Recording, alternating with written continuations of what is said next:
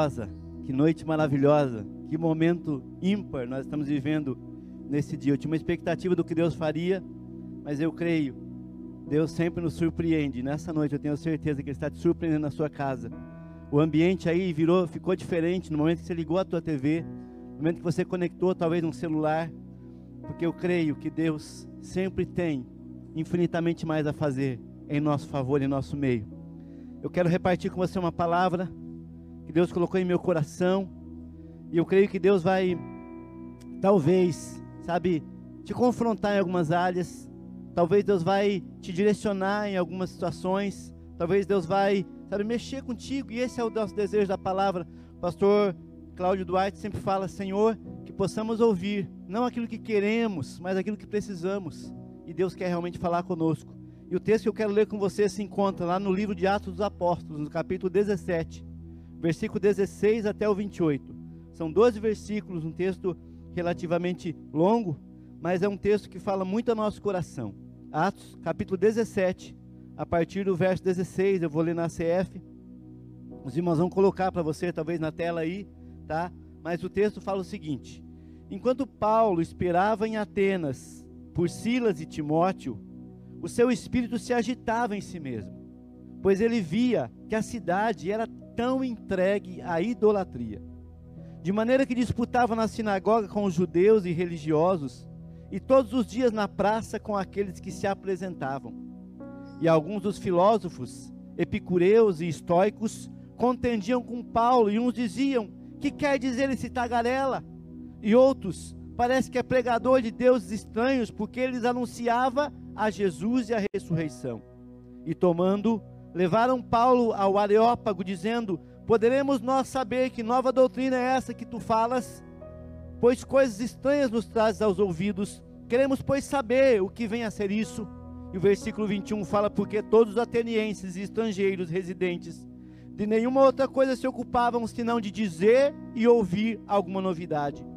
Estando Paulo no meio do Areópago, disse: Homens atenienses, em tudo vejo como vocês são tão supersticiosos, porque passando eu pelos vossos santuários, eu achei também um altar que estava escrito ao Deus desconhecido.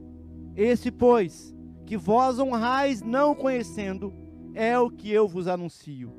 O Deus que fez o mundo e tudo que nele há, sendo o Senhor do céu e da terra, ele não habita em templos feitos por mãos de homens, nem tampouco é servido por mãos de homens, como que necessitando de alguma coisa, porque Ele mesmo é quem dá a todos a vida, a respiração e todas as coisas. E de um só sangue Ele fez toda a geração de homens para habitar sobre toda a face da terra, determinando os tempos já dantes ordenados e os limites da sua habitação, para que buscassem ao Senhor, se porventura tateando pudessem achar ainda que não está longe de cada um de vós, porque nele vivemos e nos movemos e existimos, como também alguns dos vossos poetas já disseram, pois somos também a sua geração. Eterno Deus, obrigado por essa palavra e te louvamos porque a tua palavra ela é tão poderosa, Senhor, que ela por si só, Senhor, ela já vai entrando em cada coração. A tua palavra faz o que lhe apraz, a tua palavra não volta vazia. E nessa noite, Senhor, nesse culto, eu creio, essa palavra, Senhor amado, vem do teu coração ao encontro do nosso coração e queremos estar, Senhor, nos rendendo a Ti. Nós queremos nessa noite, Senhor, nesse momento, a Deus amado, nos render a Ti. Levantamos nossas mãos, nos entregamos, nós não queremos oferecer nenhuma resistência, nós queremos sim ouvir a Tua voz, Senhor. Fala conosco, ministra nosso coração em nome de Jesus.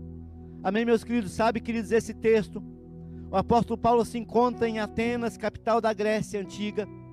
E Paulo chega em Atenas por volta do ano 50, 52 depois de Cristo, e ele faz um dos discursos mais interessantes do Novo Testamento, o chamado discurso do Areópago.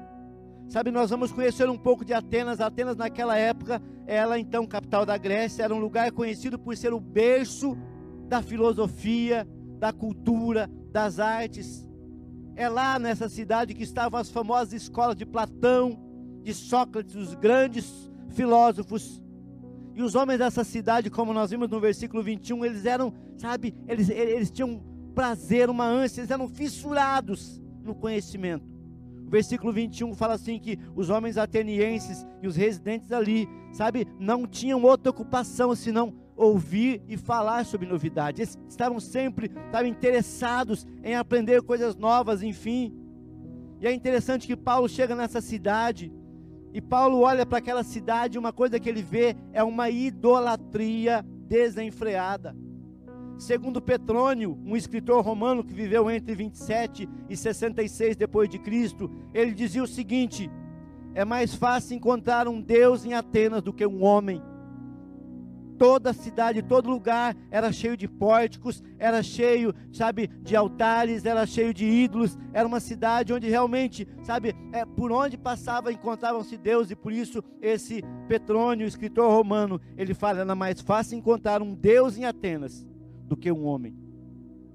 E era interessante que nesses altares eles ofereciam, ofereciam sacrifícios, eram comuns, sabe, eles sacrificarem naqueles altares Há quem diga que, sabe, em Atenas havia mais altares do que placas de trânsito em nossas cidades brasileiras. E com isso em mente, eu fico imaginando Paulo, apóstolo Paulo, que era um homem totalmente contrário à idolatria, era um homem, sabe, que ele tinha um amor ao Senhor, ele tinha um zelo pelas coisas de Deus, e ele olha aquela cidade e ele vê a cegueira espiritual daqueles homens. E ele começa então a conversar e a pregar na sinagoga para os judeus, mas isso não era suficiente para Paulo, porque os judeus já criam no Deus, sabe, é, é, a quem Paulo servia. Então Paulo ia para a praça e no Areópago, o chamado Areópago de Atenas, quando ah, você ouve falar de Areópago, você imagina, ah, deve ser um panteão, deve ser como que um, um templo com muitos deuses. Não, Areópago nada mais era do que uma praça. Areópago era um lugar, um campo, se você olhar na internet, hoje eu fui pesquisar um pouquinho, sabe? O Areópago era um lugar, um descampado, onde os homens se reuniam para conversar, para falar, para debater, para apresentar suas ideias. Era isso que os filósofos sabiam, faziam. E havia dois grupos específicos ali, os epicureus e os estoicos, a palavra fala. E os epicureus, eles tinham, sabe, uma filosofia que consistia no prazer. Para os epicureus, o maior bem a ser alcançado é o prazer moderado, pois o prazer exagerado pode ser uma fonte de perturbações. E a limitação do prazer pode ser, pode gerar um sofrimento corporal. Então, para os epicureus, sabe, a grande filosofia deles era prazer. Parece que vivemos hoje esse tempo. Os homens de hoje, eles buscam prazer. A qualquer custo, a qualquer preço, sabe, independente de situações, eu quero é, é ter prazer eu só quero é ser feliz. Né? Não é uma canção que tem por aí, eu só quero é ser feliz. Andar tranquilamente na favela onde eu nasci. Era, era o tema dos epicureus. Sabe, para eles a grande filosofia era: eu preciso ter prazer, um prazer moderado, não tanto para eu não, né, de repente, é, sofrer, nem tão pouco também para eu não ficar agoniado. Então, essa era a filosofia desses homens. E quando eles veem Paulo pregando sobre Jesus, eles falam: Mas que é isso? Quem que é esse, esse novo Deus que ele está falando? Será que ele não pode nos dar prazer também? Será que esse novo Deus não pode suprir talvez nossa necessidade? Já os estoicos, sabe a filosofia dos estoicos? Eles eram aquelas pessoas zen. Os estoicos, eles ensinavam que o homem deve ser indiferente a tudo que está à sua volta. Está ruim, mas está bom. Vamos seguir a vida assim mesmo. Esses eram os estoicos, eles eram alienados. Sabe, diante de tragédias, diante de perturbações, eles mantinham ali as suas emoções tranquilos, eram tipo zen mesmo. Nós vemos muito isso também. E Paulo, quando ele começa a olhar para aquele povo, ele fala: Olha, eu vejo que vocês são extremamente, sabe, é superfici superficiosos, supersticiosos. Paulo não chega e não fala assim: Olha, vocês são idólatras. Paulo, amado, deixa eu falar para você: o Evangelho é boa nova. Quando você vai falar do amor de Deus para alguém, meu querido, você precisa entender o que há no coração daquela pessoa, qual é a ânsia, qual é o desejo, qual a necessidade. Sabe, o evangelho não é agressivo, ainda que o evangelho, o evangelho seja poderoso como uma espada de dois gumes. Mas Paulo fala: Eu vejo que vocês são supersticiosos. Vocês são homens supersticiosos. E eu estou vendo, onde eu passo, eu estou vendo altares, eu estou vendo altares atrás de altares. Mas eu vejo uma coisa: eu encontrei um altar ao Deus desconhecido. E Paulo fala para eles assim: sabe, esse, esse altar que está, foi é, é, é, erigido, a esse Deus desconhecido, a quem vocês honram sem conhecer, é o Deus a quem eu prego. Sabe, Paulo, por muito tempo eu imaginei que Paulo tivesse usado assim de uma, sabe, uma sabedoria ali, de uma artimanha, sabe, jogado um verde para colher maduro, como dizem por aí, para pregar para eles. Mas eu fui estudar um pouquinho sobre isso. Esse Deus desconhecido que Paulo prega, que Paulo usa ali para pregar aos atenienses. De fato, amado, a história de Atenas conta que em mais ou menos no ano 600 antes de Cristo houve uma terrível seca naquela região, uma seca terrível acometeu aquela região de Atenas e as pessoas já não sabiam o que fazia, sabe? Era um tempo de muita escassez, de fome, de miséria. E o que acontece nessas horas? Os homens, sabe, é, buscam de alguma forma se conectar com a divindade com um ser superior, com alguém, com uma forma de resolver o seu problema, porque muitas pessoas buscam a Deus, não porque amam a Deus, porque entendem que precisam de Deus, mas porque querem uma solução para o seu problema. E os atenienses eram assim. E eles então tinham mais de 30 mil deuses, ei, 30 mil deuses eles tinham. E conta a história então, que eles então é, começaram a sacrificar esses deuses e não tinha jeito, e eles começaram a sacrificar um a outra, enfim, e os 30 mil deuses não deram jeito.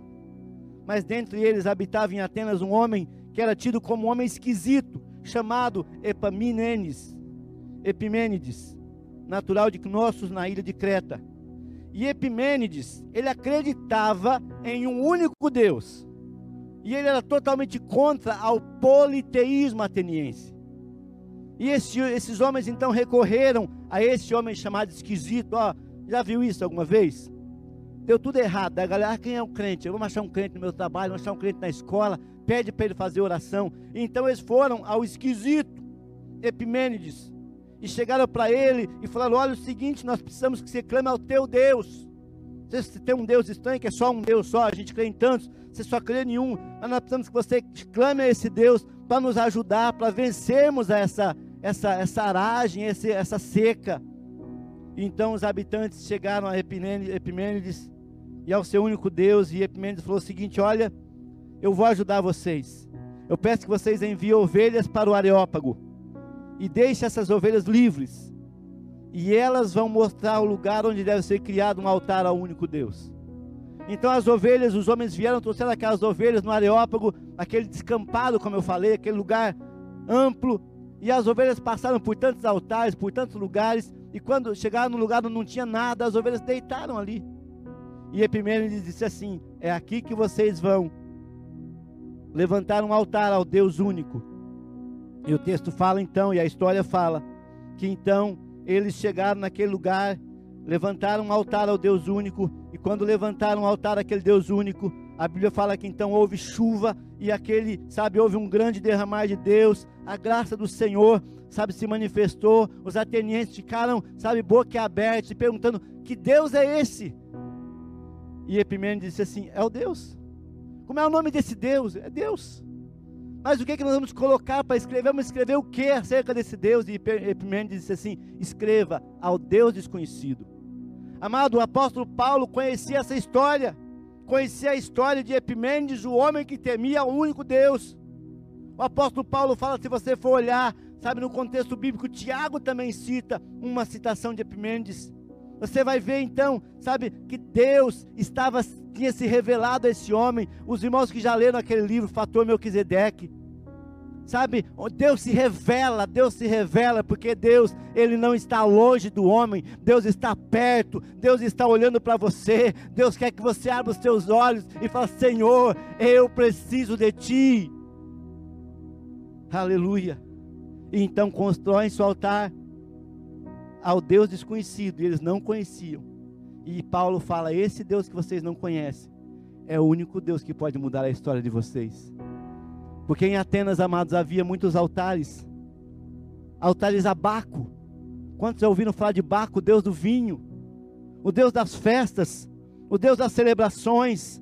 Sabe, ainda hoje, amados, nós vivemos um tempo em que parece que Baco é celebrado, é adorado, porque parece que há um verdadeiro culto à bebida, bebedeiras, Pessoas se reúnem pela madrugada para beber. Você vai em postos, você passa em postos de gasolina e tem gente no, no posto, reunido lá, uma galera. Mas o que estão fazendo aqui abastecendo nessas horas? Não, bebendo. Nas ruas, nas esquinas. Nós estamos vivendo um momento aqui, especificamente em Curitiba, não sei como é o resto do Brasil, mas uma avalanche de distribuidoras de bebidas se abrindo em cada canto, e ali você passa lá, a galera está bebendo.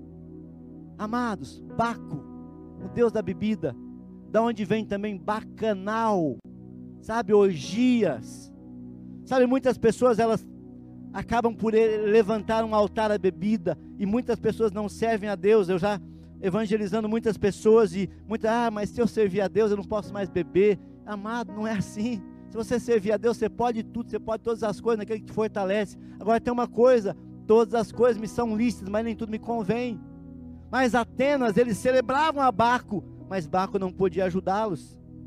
Sabe, a Bíblia fala também que havia um culto ao corpo. O apóstolo Paulo fala: olha, o exercício físico para pouco é proveitoso. E nós vemos muitas vezes pessoas levantando altares ao corpo, nunca se preocupou tanto com a estética como nos dias de hoje. Pessoas parecem viciadas em se exercitar, em ir para a academia. Eu não estou dizendo que é errado, amado. Mas você passa na academia 5 horas da manhã, tem gente, 6 horas da manhã tem gente, eles estão desesperados porque está fechada, a academia, a igreja está fechada. Você vai num culto de oração às 5 da manhã, tem ninguém, não, nem faça. 6 da manhã vem três. Quando vem, o pastor Jefferson está sempre na frente ali, né? Mas amado, mas parece que para é, é, é, cultuar ao corpo, parece que as pessoas elas estão, sabe, sempre prontas. Mas eu vou dizer para você que Chega uma hora que parece que aquilo não é suficiente. Ah, mas ah, não deu, estou fazendo tanto exercício, não está dando resultado. Olha, mas eu tenho um negocinho para você aqui, ó, tem um suplemento, eu tenho uma, um remedinho, eu tenho uma coisa. Opa, vamos lá, por quê? Porque eu quero o corpo perfeito. É um altar. Sabe, a, a, quando nós falamos de Atenas, Atenas era um lugar que se cultuava, sabe, o corpo. Nos, na, nas, havia templos pagãos, onde havia, sabe, é culto ao corpo. E nós vemos isso. Ah, mas a academia não deu jeito, pastor. Ih, fiz academia, vão para a plástica. Vão tirar, vão colocar. Vão mexer aqui, vão mexer ali. Porque é o seguinte, amados, nunca se gastou tanto dinheiro em cirurgia plástica como nos últimos tempos no Brasil. O Brasil é um dos maiores, dos países que mais consomem cirurgias plásticas. Porque as pessoas querem arrumar aqui, querem arrumar ali. Gastam quantias enormes muitas vezes não fica bom, faz de novo, não fica bom, faz de novo, e daqui a pouco estão se mutilando em vez de melhorar. E quantas pessoas morrem buscando o corpo perfeito? É um altar? Ah, pastor, tem que andar frente. Não, eu sou eu sou, eu, eu, eu, apoio a beleza, tem que, você tem que cuidar, tem que tomar banho, tem que escovar dente, tem que lavar a mão, passar álcool, você tem que cuidar, você tem que ir para academia também, você tem que malhar, você tem que fazer um esporte. Sou totalmente contra o sedentarismo. Mas o grande problema é quando essas coisas tomam o lugar de Deus na vida de um cristão. O grande problema é quando essas coisas tomam o lugar de Deus, sabe, na, na, no seu tempo com Deus, no seu devocional. Eu poderia falar aqui de tantos altares, o altar da fama, sucesso, quantos seguidores eu tenho, quantos likes. Para quê?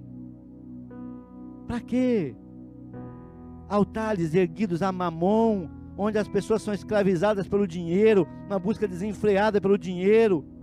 Mateus 6, 24 fala: Não podeis servir a Deus e a mamon. Sabe, Atenas, ela tinha mais de 30 mil deuses, e nenhum deles foi capaz de trazer ajuda quando eles precisavam, porque existe apenas um Deus, porque existe um só Deus um só Senhor, porque a Bíblia fala em Atos, meus queridos, em nenhum outro nome há salvação, porque também debaixo do céu nenhum outro nome há dado entre os homens, pelo qual devamos ser salvos. Sabe, meu amado, é tempo de nós, sabe, é, tirarmos os altares tirarmos os altares e nos voltarmos para o Senhor. Atenas tinha mais de 30 mil deuses e nenhum foi capaz de trazer a ajuda que o povo precisava. Apenas um Deus, o Deus desconhecido de Epimênides, pôde mudar a situação. E hoje eu te afirmo: há um único Deus que pode mudar a sua vida, que pode mudar a sua história, que pode mudar a tua situação espiritual, que pode mudar o quadro que você está vivendo. Paulo diz aos atenienses que haveria um dia do juízo, onde todos deveriam prestar contas a esse Deus, contas das suas escolhas. O único Deus que pode salvar o homem é Jesus. O único, o único Deus que pode salvar o homem é Jesus, aquele que morreu na cruz para te salvar. Nessa noite, meu querido e minha querida, eu pergunto para você: quais têm sido os altares que têm ocupado o lugar de Deus na sua vida? Ai, pastor, eu amo a Deus. Mas você faz tão pouco para Deus. Ai, pastor, eu amo a Deus de um jeito assim demais. Sabe, amado, eu vou ver, às vezes, tua motivação, tua empolgação é por outras coisas. Eu vejo gente empolgada com tanta coisa, mas quando é coisa de Deus, parece que dá uma falhada. Nessa noite, meu querido e minha querida, você que está me assistindo pela internet, você que está ouvindo essa palavra, 30 mil deuses não foram capazes de mudar a sorte de Atenas. 50 mil deuses, 100 mil deuses, quantos forem, porque a Bíblia fala que em nenhum outro há salvação senão somente em Jesus. Nessa noite, nesse momento, eu queria que você parasse de ficar levantando altares do seu ego, do seu eu, da sua fama, do seu corpo, da sua, enfim, é, é, da bebida, da, enfim, sabe? Parasse de pensar como pensavam os epicureus, parasse de pensar como pensavam os estoicos e começar a falar: Senhor, eu preciso de Ti, porque Jesus é o único que é digno de receber adoração, honra e glória. Altar sim, simboliza adoração, altar simboliza adoração, e o único que é digno de receber adoração é Jesus. Por isso, nessa noite, eu queria que você colocasse seu coração diante do Senhor e fizesse uma pergunta a Deus: Deus, quais são os altares que eu tenho levantado? Eu não estou aqui, meu querido, dizendo para você que você não pode fazer academia, você não pode fazer plástica. Não estou dizendo aqui que você não pode, sabe, celebrar. Estou dizendo aqui que o Senhor deve ser o primeiro na sua vida. Porque Mateus 6,33 fala mais: buscai em primeiro lugar o reino de Deus e a sua justiça, as demais coisas serão acrescentadas. Fala comigo nessa noite, fala: Jesus, eu quero que o Senhor tome o lugar. Eu quero que o Senhor tome o lugar de honra, porque o Senhor é o único digno, único digno de receber a honra, a glória, o louvor e a adoração. Diz lá em Apocalipse que procurou-se no céu e não havia ninguém digno de abrir o livro.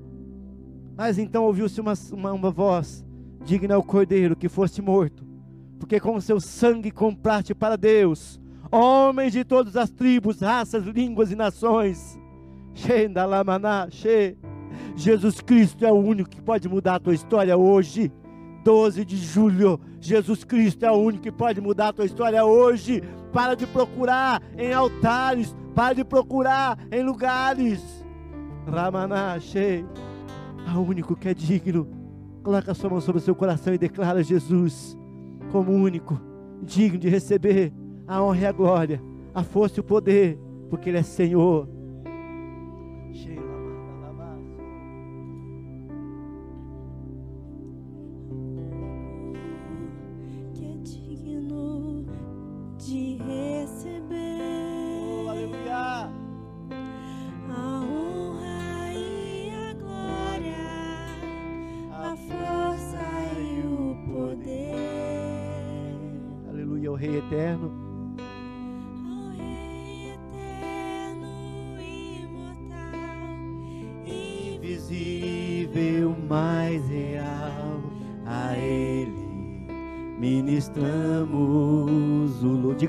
Vez a única é digno.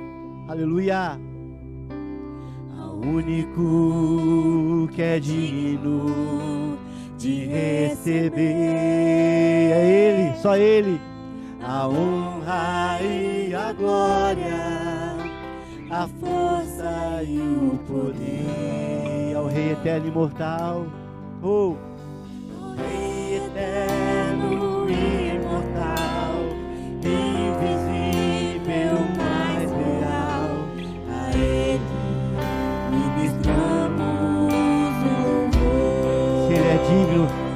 Ele nessa noite. A Ti, ó Rei Jesus, coroamos a ti, ó Rei Jesus. Adoramos o seu nome, nos rendemos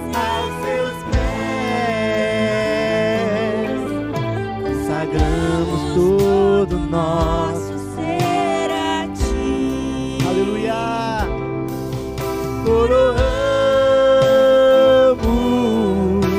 a ti, ó Rei Jesus. Coroamos a ti, ó Rei Jesus. Adoramos o teu nome, Senhor. Adoramos o teu nome. Nos rendemos Consagramos, todo nosso ser a ti. consagramos, aleluia. Consagramos todo nosso ser a ti. Sabe por que, que ele é único que é digno? Porque a Bíblia fala porque ele foi morto e com seu sangue comprou para Deus. Aleluia de todos os povos, tribos, línguas e nações. Ele comprou você, o sangue dele foi derramado por amor a você. E nesse momento nós vamos participar da Santa Ceia. E a Santa Ceia, meu amado, celebra, marca esse momento em que o único digno, o Cordeiro Jesus Cristo, aleluia, derramou a sua vida na cruz para morrer em seu lugar, para salvar você. Como diz Apocalipse, há um único que é digno, porque fostes morto e com teu sangue compraste para Deus. Você foi comprado para Deus, para se tornar, aleluia, filho amado do Senhor. E a ceia, ela marca justamente isso. E quando você entrega a sua vida a Jesus, você está dizendo: Senhor Jesus, eu entrego a minha vida a Ti, e o Senhor me entrega ao Pai, e o Senhor faz de mim filho, e eu passo a pertencer à família bendita do Senhor.